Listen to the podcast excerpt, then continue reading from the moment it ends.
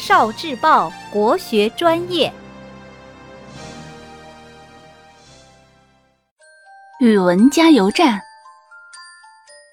巨大的鱼和巨大的鸟。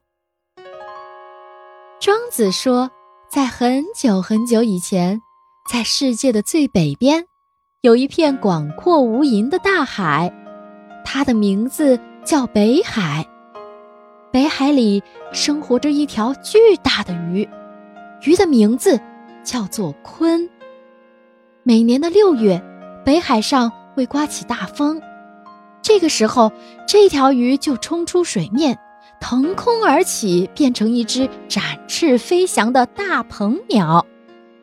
这只大鹏鸟巨大无比，展开的双翅就像云彩，满满的遮蔽了天空。大鹏鸟一扇动翅膀，海上的浪花就飞溅起来，足足有三千里那么高。然后，大鹏鸟就乘着六月的大风，飞上九万里的高空。在九万里的高空，因为风更大了，大鹏鸟就有了足够大的力量飞行，不至于从空中掉落下来。就这样，大鹏鸟一直向南方飞去。